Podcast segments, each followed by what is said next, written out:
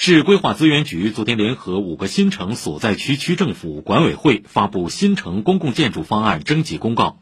今年首批涉及十个公共建筑，每个新城有两个。本次公布的十个公共建筑都是民生类项目。市规划资源局总规处副处长石松介绍，其中五个为基础教育设施，涵盖幼儿园到高中；五个为文化活动及社会服务类项目。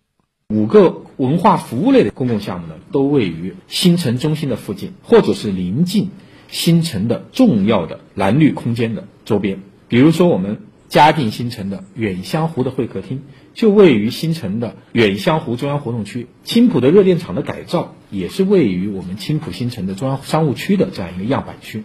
五个基础教育类的设施呢，基本都贴近新城的规划或者现状的主要的住区。也反映亲民性和便捷性的要求。以上由记者顾春林报道。